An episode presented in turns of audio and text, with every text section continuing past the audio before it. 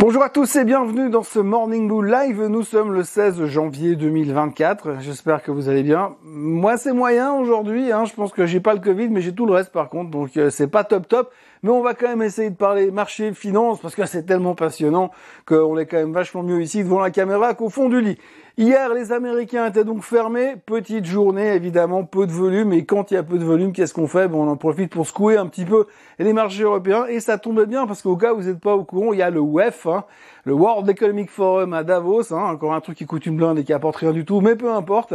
Et durant ce WEF, bah, toutes les personnes qui comptent sont là-bas. Et donc, ça donne l'occasion d'avoir quelques interviews et quelques expressions euh, bien senties. Ce qui fait que surtout une, eh bien le marché n'a pas euh, du tout aimé. C'est ce qui nous a coûté euh, cette mauvaise journée, cette première mauvaise journée euh, de la semaine.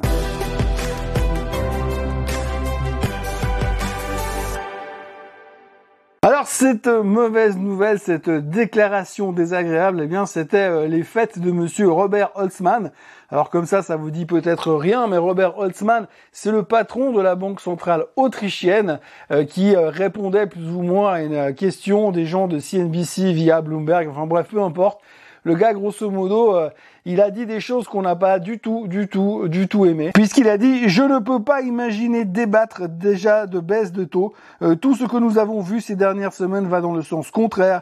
Donc je pourrais même prévoir qu'il n'y aura pas de réduction du tout cette année. Alors c'est assez marrant parce que euh, quand on écoute ça, eh bien on s'est dit euh, ouh là là, c'est une mauvaise nouvelle, la BCE ne va pas baisser les taux, mais qu'est-ce qui se passe? Il faut tout vendre. Alors le marché a baissé, le DAX perd des 0,7%, euh, non, le, CAC perd des 0,7% et le DAX perd des 0,5%, c'est pas non plus un sell-off majeur, mais ce qu'il faut retenir quand même, c'est que et c'est ce qui est assez intéressant, c'est que vous avez quand même depuis quelques temps et ça fait déjà une semaine qu'on en parle, alors on va encore dire que je suis négatif et que je suis bearish, mais n'empêche depuis une semaine, on a quand même eu plusieurs banquiers centraux, des Américains entre autres, Bostich, Bowman, Waller, qui ont parlé la semaine dernière pour dire que eux, eh bien, ils étaient conscients du fait que faire baisser l'inflation de 9% à 4%, c'était facile.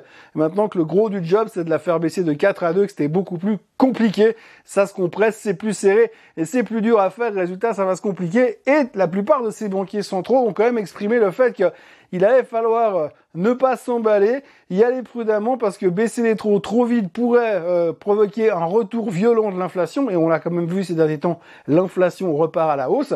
Et donc ils étaient très prudents. Et donc je rappelle encore une fois pour mémoire que si on se retient ce qu'on a entendu la semaine dernière, eh bien on pouvait entendre que la baisse des taux aux États-Unis selon les membres de la Fed aura lieu dans la seconde partie de l'année.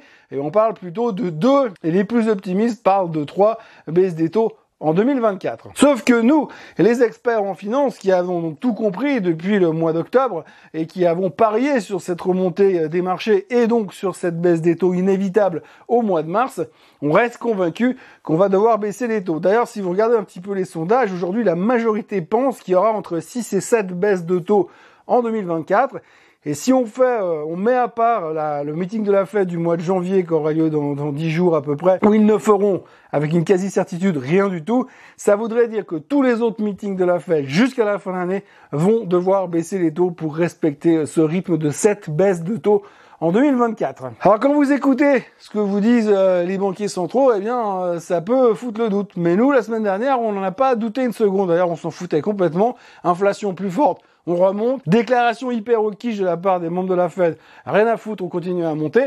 Résultat, euh, aujourd'hui, tout d'un coup, on a un membre de la BCE, d'accord, c'est pas la Fed, qui vient quand même nous dire attention les gars, euh, moi je vois zéro baisse de taux en 2024 et c'est pas du tout, du tout ce qu'on a prévu. Et puis alors le gars il a carrément ouvert la boîte de Pandore parce que en déclarant ce genre de truc, derrière vous avez eu le chef économiste de la BCE qui est venu dire qu'un assouplissement euh, trop précoce serait autodestructeur pour la banque centrale. Et puis vous avez Joachim Nagel qui est le patron de la Bundesbank en Allemagne qui lui a déclaré que toute discussion pour envisager une baisse des taux était absolument prématuré. Donc vous avez d'un côté la finance qui est en train de se dire ouais c'est bon ils vont baisser les taux. Et de l'autre côté vous avez les banquiers centraux qui quand même sont ceux qui vont devoir baisser les taux qui disent bah non non pas du tout.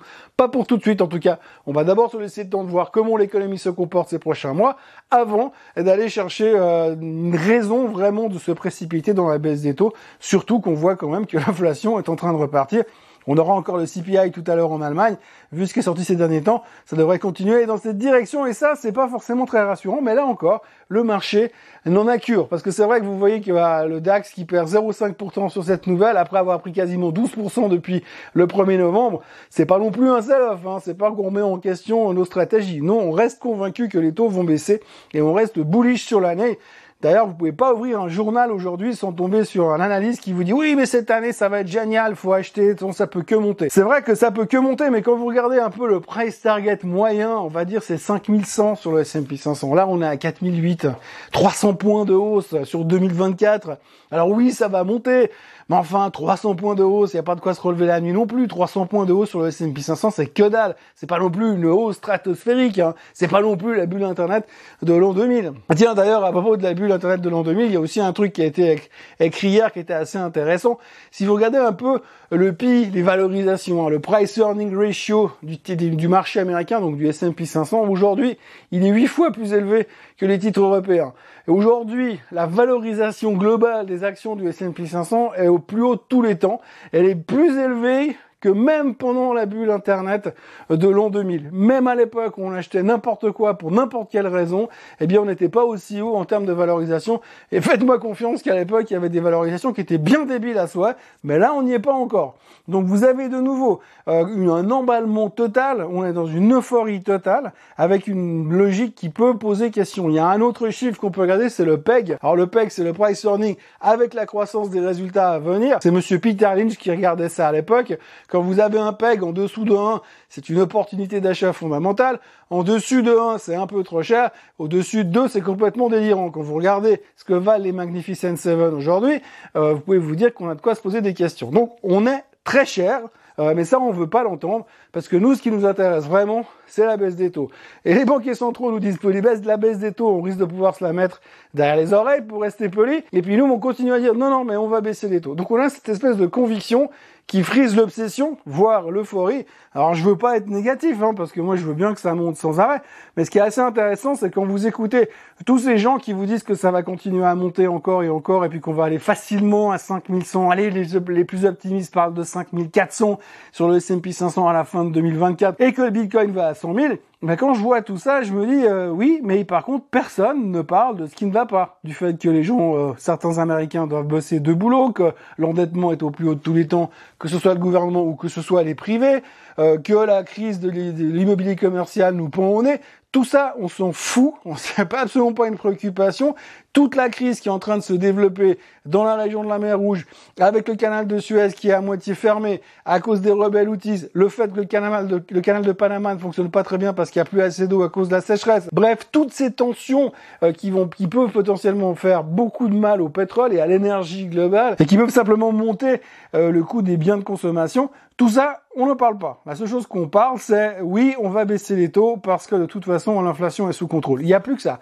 C'est le moto on est dans cette forme d'euphorie qui nous dit bah voilà, c'est bon, il euh, n'y a plus que ça. Alors l'euphorie c'est bien. D'ailleurs c'est le truc le plus passionnant dans la finance parce que l'euphorie on sait plus ou moins quand ça commence, on est dedans là. Par contre on sait absolument pas quand c'est que ça s'arrête. Ça peut durer euh, six mois, une année, deux ans, ça peut monter verticalement. Donc vraiment aujourd'hui on est vraiment dans le mood. Il faut pas aller contre le vent, hein. il faut se laisser porter par la vague et puis dire oui c'est génial les Magnificent Seven et puis acheter ça parce que c'est le seul moyen qui fait monter le marché. Bref l'un dans l'autre, il faut être optimiste se raccrocher à ça puisque visiblement tout le monde y croit.